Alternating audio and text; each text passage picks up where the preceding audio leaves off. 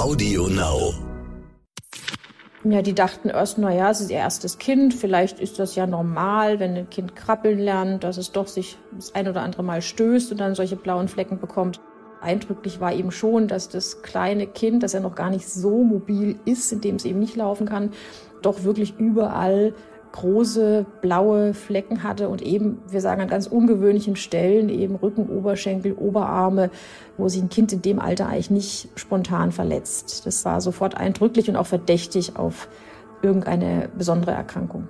Aber die Kinderärztin hat dann schon das Ganze richtig gemacht, nämlich das Kind in ein hämatologisches Spezialzentrum, nämlich zu uns überwiesen. Wir haben einfach nochmal andere Möglichkeiten, wie zum Beispiel das Blut unter Mikroskop anzuschauen, also wirklich visuell zu betrachten und zum Beispiel nach Leukämiezellen zu suchen. Das haben wir, ich würde sagen, an Häufigkeiten wahrscheinlich so einmal im Jahr. Ärztinnen und Ärzte sollen Leben retten. Sie sollen Krankheiten erkennen und Leiden heilen. Aber was ist, wenn sich eine Krankheit nicht so leicht erkennen lässt? Was, wenn rätselhafte Beschwerden es den Medizinerinnen und Medizinern schwer machen, die Ursache einer Erkrankung zu finden?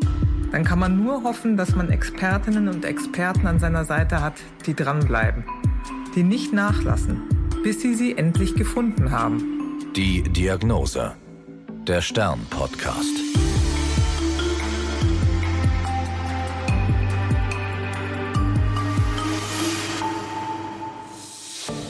Bin Annika Geißler, Ärztin und Redakteurin und beim Stern für die Rubrik Die Diagnose verantwortlich. Hier erzählen Medizinerinnen und Mediziner von ihren ungewöhnlichsten Fällen. Heute spreche ich mit Dr. Claudia Blattmann. Sie ist Kinderärztin und Spezialistin für Blut- und Krebserkrankungen und außerdem ärztliche Direktorin der Pädiatrie 5 im Olga-Hospital Klinikum Stuttgart. Sie wusste bereits mit zehn Jahren, dass sie später einmal Ärztin sein wollte von einem Praktikum bei ihrem eigenen Kinderarzt war sie dann so fasziniert, dass schnell klar war, in welche Fachrichtung es gehen sollte. Heute sprechen wir über einen acht Monate alten Jungen, der schon seit einigen Wochen überall am Körper blaue Flecken hatte. Auch ganz spontan, einfach so, ohne dass es irgendwie gestürzt ist. Das Kind konnte gerade krabbeln, noch gar nicht laufen, war ansonsten völlig unbeeinträchtigt und hatte einfach diese zahlreichen blauen Flecken die Eltern haben das Kind dann zum Kinderarzt gebracht, zur Kinderärztin, und die musste erst mal überlegen, ja, was äh, kommt denn da alles in Frage. Was haben denn die Eltern als erstes gedacht, wenn sie sagen, das ging schon ein paar Wochen? Wie haben die sich das dann erklärt? Ja, die dachten erst, na ja, es ist ihr erstes Kind, vielleicht ist das ja normal, wenn ein Kind krabbeln lernt, dass es doch sich das ein oder andere Mal stößt und dann solche blauen Flecken bekommt. Aber die haben dann doch gemerkt, dass die blauen Flecken an ungewöhnlichen Stellen, nämlich an den Oberarmen, Oberschenkeln waren, wo das Kind eigentlich nicht direkt irgendwie Stöße abbekommen hat, durchs Krabbeln zum Beispiel. Sodass sie schon gesagt haben, wir lassen das lieber mal abklären bei der Kinderärztin. Mhm. Und äh, Sie haben gesagt, die Eltern sind zur Kinderärztin gegangen. Ähm, die hat überlegt, was das alles sein könnte, wenn man jetzt als Kinderarzt oder Kinderärztin ein Kind vorgestellt bekommt mit blauen Flecken. Da gehen ja vielleicht auch die Alarmglocken los. Was wird da alles abgecheckt? Ja, das ist richtig. Also die ersten Alarmglocken sind sicher immer wieder auch das Thema Kindesmisshandlung, ähm, dass wenn man gerade an ungewöhnlichen Stellen, Rücken, Oberarme, Oberschenkel bei so einem kleinen Kind blaue Flecken findet. Das ist sicher ein sehr heikles Thema. Da muss man dann vorsichtig versuchen, bei der Familie zu erfragen. Vielleicht kennt man die Familie schon ein bisschen. Und da eben rauszubekommen, gibt es irgendwie Stress oder auch andere Gewaltfaktoren eben in der Familie. Das ist sehr heikel und da fühlen sich viele Eltern wahrscheinlich erstmal gleich irgendwie ähm, falsch behandelt oder falsch verdächtigt. Bei diesem Kind, die Kinderärztin kannte auch die Familie, war das schnell ausgeschlossen, dass es sich hier um Kindesmisshandlung handelt. Mhm. Ein anderes Thema, das sicher auch bei den Eltern eher noch große Ängste auslöst, ist die Frage, kann das eine Leukämie oder eine andere bösartige Bluterkrankung sein? Die kann sich auch mal so bei einem sehr jungen Kind eben äußern. Also sozusagen Alarmglocken in mehrere Richtungen, ne? wenn dann die Eltern Angst haben, das könnte was Bösartiges sein und der Kinderarzt ja auch in die Richtung recherchiert. Da sind ja dann viele Sachen, die schwerwiegend sein könnten, wenn so ein Kind mit blauen Flecken kommt. Wie ist ja. die Kinderärztin denn dann weiter vorgegangen? Die hat ja wahrscheinlich Blut abgenommen. Ja, die hat erstmal das Kind gründlich untersucht, dann hat sie Blut abgenommen und hat bei dieser Blutentnahme eben schon so verschiedene Verdachtsdiagnosen mit eingebracht und es fiel dann auch im Blut bei diesem Kind auf, dass ein Wert in der sogenannten Blutgerinnung auffällig ist, in dem Sinn, dass er eben deutlich verlängert ist. Das ist ein Wert, der so letztendlich grob anzeigt, ab wann das Blut gerinnt oder nicht gerinnt. Hm. Können Sie ein paar Sätze zur Blutgerinnung verlieren? Das ist ja ein relativ komplexes Thema, muss jetzt gar nicht so fachspezifisch sein, aber das setzt sich ja aus mehreren Faktoren zusammen, das Gerinnungssystem. Ja, ja, das ist sehr, sehr speziell. Das wäre wirklich sehr schwierig, einem Laien zu erklären. Aber genau sind verschiedene Faktoren, die da eine Rolle spielen. Einmal Blutbestandteile, die Blutblättchen. Die waren bei diesem Kind ganz normal. Dann gibt es im Blut weitere Gerinnungsfaktoren, Parameter, die eben im Blut selbst, unabhängig von den Zellbestandteilen, ermöglichen, dass das Blut in einer bestimmten Zeit, wenn man sich zum Beispiel schneidet, dass das Blut innerhalb von wenigen Minuten quasi gerinnt und damit die Blutung aufhört. Und ein mhm. Teil dieser Werte, da gibt es so Basalwerte, würde ich sagen, normale Werte, die man auch vor jeder Operation kontrolliert bei einem Patienten, Routinewerte, die hat man abgenommen und einer dieser Routinewerte war eben dann verlängert, also mhm. pathologisch. Und Sie haben ja gesagt, das war auch ein Anfangsverdacht im Raum gestanden oder die Eltern hatten Angst, dass es was Bösartiges äh, im Blut sein könnte oder überhaupt bei dem Kind.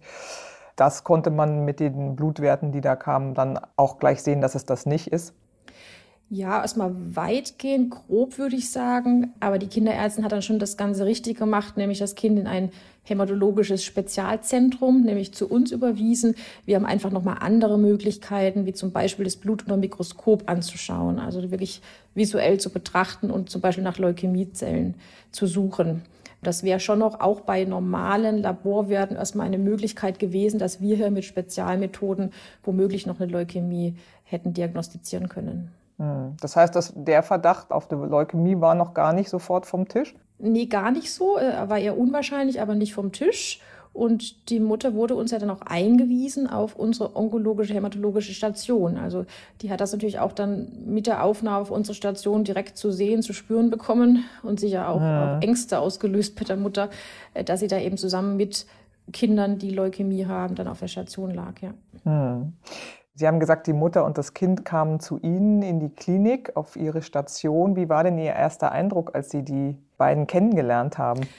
Der war eigentlich gar nicht so schlecht. Das Kind, der Säugling, war ganz fröhlich, saß auf dem Arm der Mutter.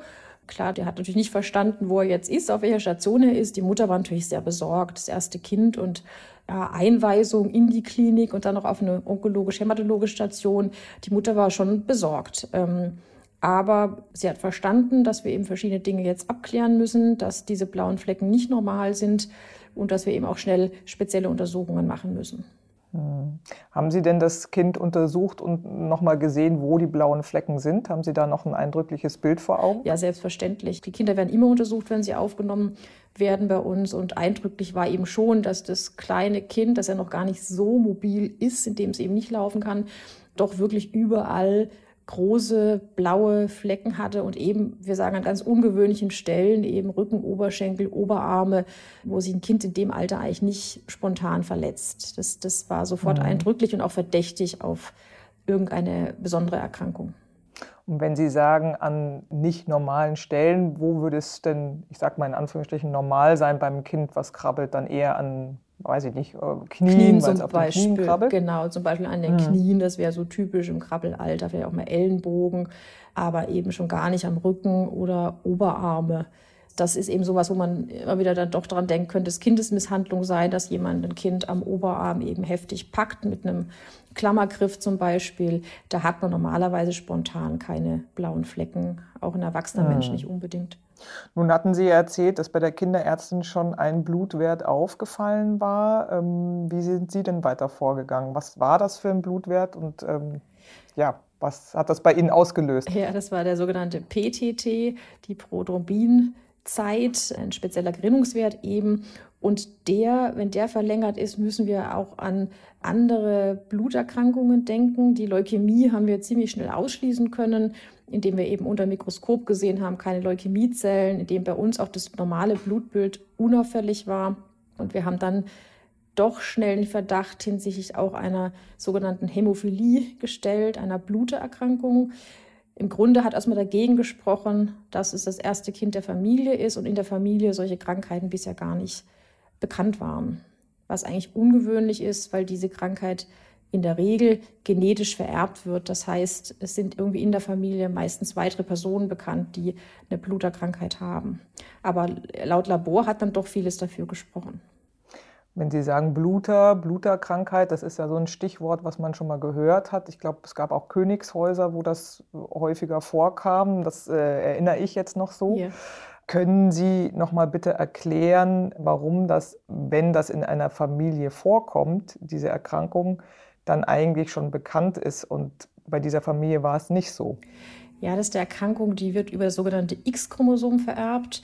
Das ist ja so, dass die Männer XY-Chromosome haben, die Frauen XX. Und es ist dann bei dieser Erkrankung ein X-Chromosom betroffen. Und zwar, wir sagen dominant. Wenn eines eben betroffen ist, dann äh, kommt es zu einer Erkrankung.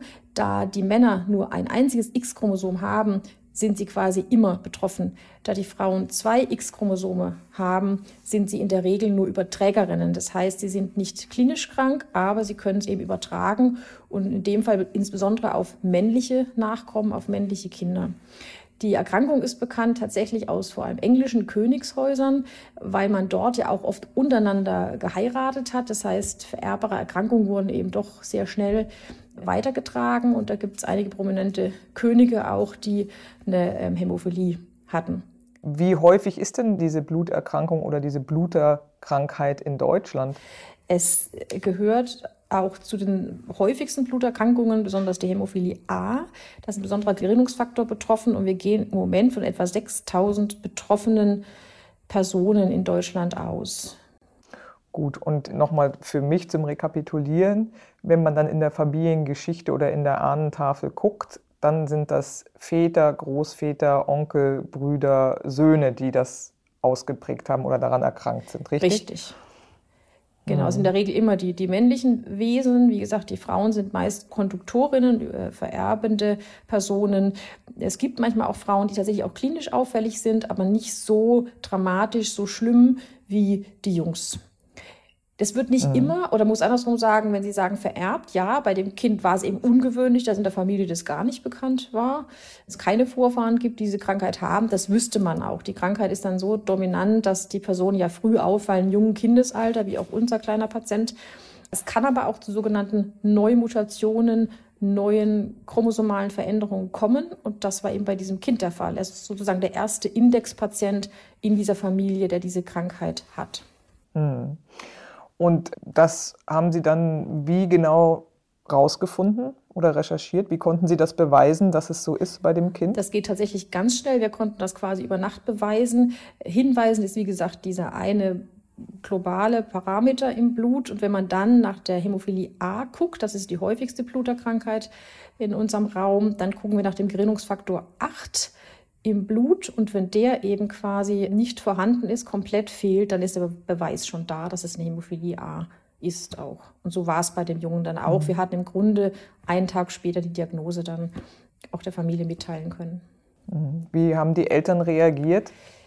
Ja, die waren schon sehr überrascht, wie wir vielleicht auch ein bisschen, weil das haben wir, ich würde sagen, an Häufigkeiten wahrscheinlich so einmal im Jahr oder alle zwei Jahre, dass wir ein Kind bekommen, das eben so eine Spontanmutation hat, also ganz neu die Erkrankung auftritt. Aber wir waren, wir waren irgendwie auch froh, dass wir schnell die Diagnose stellen konnten, dass es sich nicht rausgezögert hat. Und vielleicht, und die Mutter hat es dann auch so gesehen, dass es am Ende keine bösartige Diagnose war. Sie hat schon Sorge gehabt, einfach, dass am Ende doch eine Leukämie vielleicht rauskommt oder eine andere bösartige Erkrankung. Und darüber war sie auch dann froh, dass es eben nur in Anführungsstrichen mhm. eine Bluterkrankheit ist. Können Sie ein bisschen was zu den Symptomen der Krankheit erzählen? Jetzt nochmal zu dem Baby zurück. Also es hat ja ganz leicht blaue Flecken bekommen. Wie kommen die zustande? Was passiert da im Alltag? Ja, eben Alltag, das sind dann ganz einfache Dinge wie Windeln wechseln, das Kind aus dem Bettchen hochheben, wo man einfach das Kind unterm Arm anfasst. Also kleinste heißt nicht mal Verletzungen, kleinste körperliche Berührungen können dann schon einfach ganz spontan diese Blutungen auslösen. Wenn die Kinder älter werden, dann vor allem laufen lernen, ähm, kann es dann häufig auch zu Gelenkblutungen kommen. Die sind besonders gefährlich in Anführungsstrichen, weil die einfach zu Gelenkszerstörung regelrecht führen. Und da muss man eben dann eingreifen therapeutisch, um das zu verhindern. Aber das Verletzungsrisiko ist wirklich relativ spontan. So war es bei dem Jungen ja auch, dass die Eltern gesagt haben, naja, der krabbelt ja gerade mal, der macht ja noch keinen Sport, der hat kein Geschwisterkind, das ihm irgendwie Spielzeuge auf den Kopf haut. Ähm, eine Gewalt wurde ausgeschlossen. Ja sozusagen. Ja. Das, das konnten sich die Eltern ja gar nicht erklären, warum hat er auf einmal so blaue Flecken. Und das ist genau das, das eben beim Windelwechseln, beim aus dem Bettchen heben, vielleicht mal die, die Milchflasche auf den Schoß fallen, da so ganz wenige äh, Aktionen dazu führen können, dass diese blauen Flecken entstehen. Mhm. Und ich glaube, es gibt noch eine Geschichte, das Kind hatte einen blauen Fleck am Gesäß. Was war da die Ursache? Ja, da haben wir auch eine Weile gerätselt und dann hat sich die Mutter erinnert, dass das Kind irgendwie den Tag zuvor doch längere Zeit in einem Holzstühlchen gesessen war. Und das muss einfach der Grund gewesen sein, dass das Sitzen, das längere Sitzen auf einem harten Untergrund schon zu diesem blauen Fleck geführt hat. Mhm. Also wirklich Mini-Mini-Aktionen, ja. wie Sie gesagt haben, die dann zu einem blauen Fleck und zu so einer Einblutung führen in die Haut.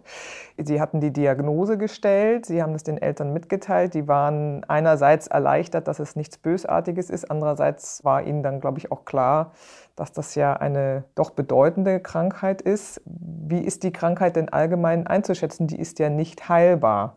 Was bekommen die kleinen Patienten denn an Therapie? Was kann man machen?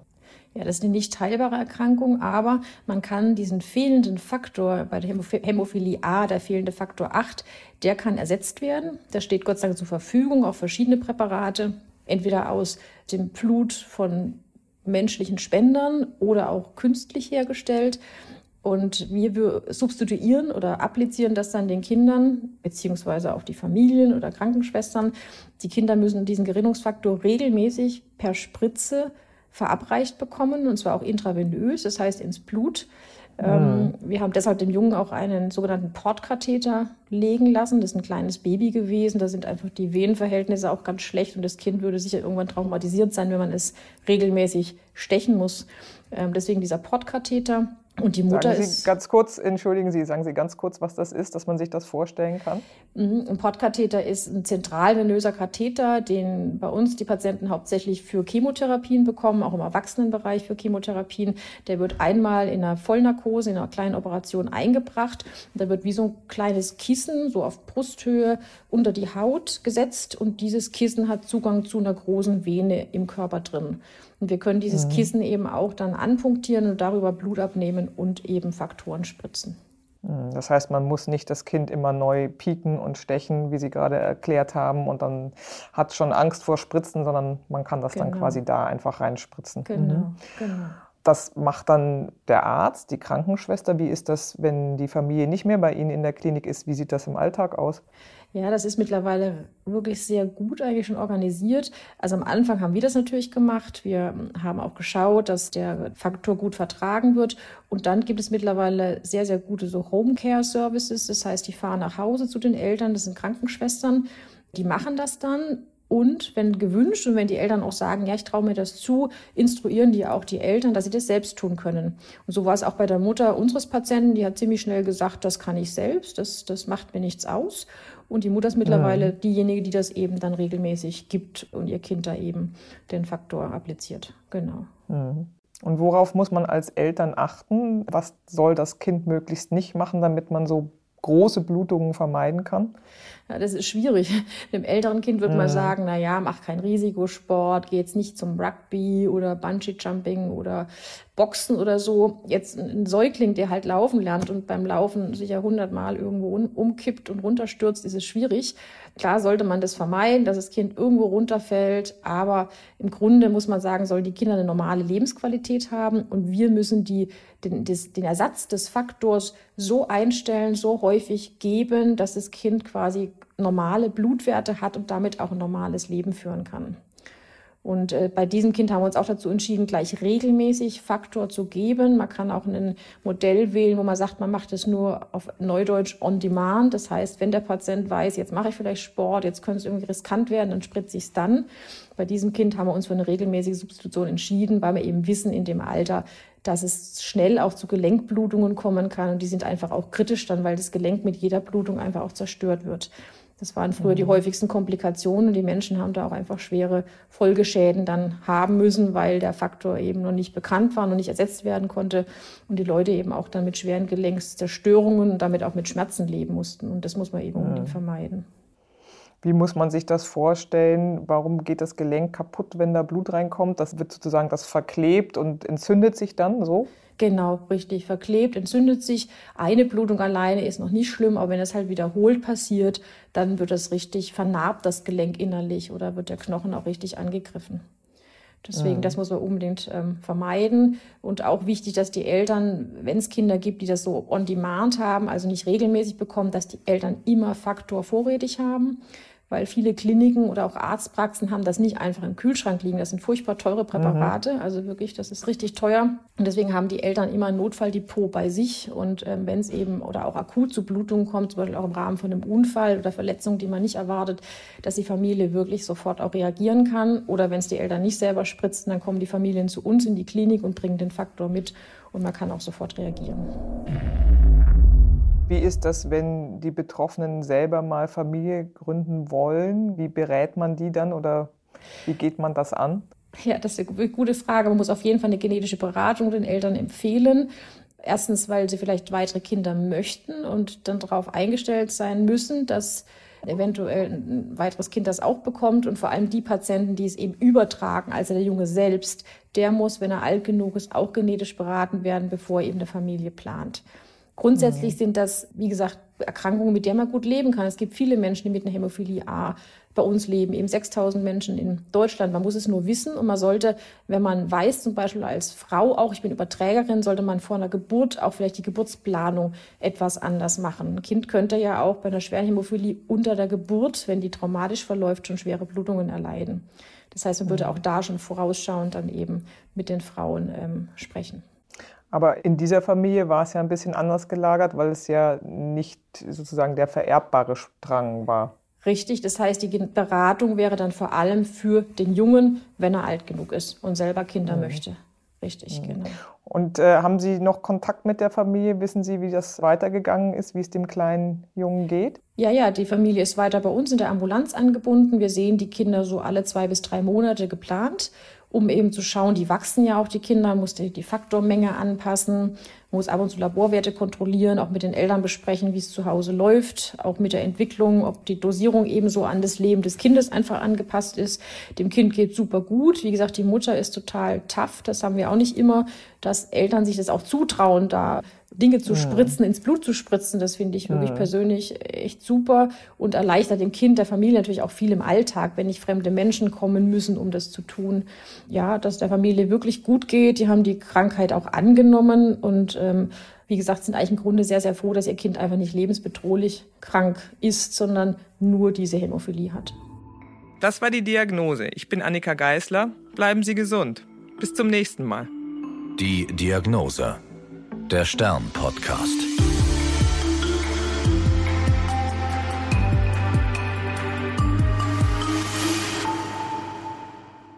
Die Lage in der Ukraine bewegt uns gerade alle sehr. Wer helfen möchte, kann das mit der Stiftung Stern tun. Wir sind mit Organisationen und Initiativen vor Ort in direktem Kontakt. Mit ihren Spenden können wir so direkt und unbürokratisch dort helfen, wo die Hilfe am dringendsten gebraucht wird. Alle Informationen finden Sie auf stiftungsstern.de.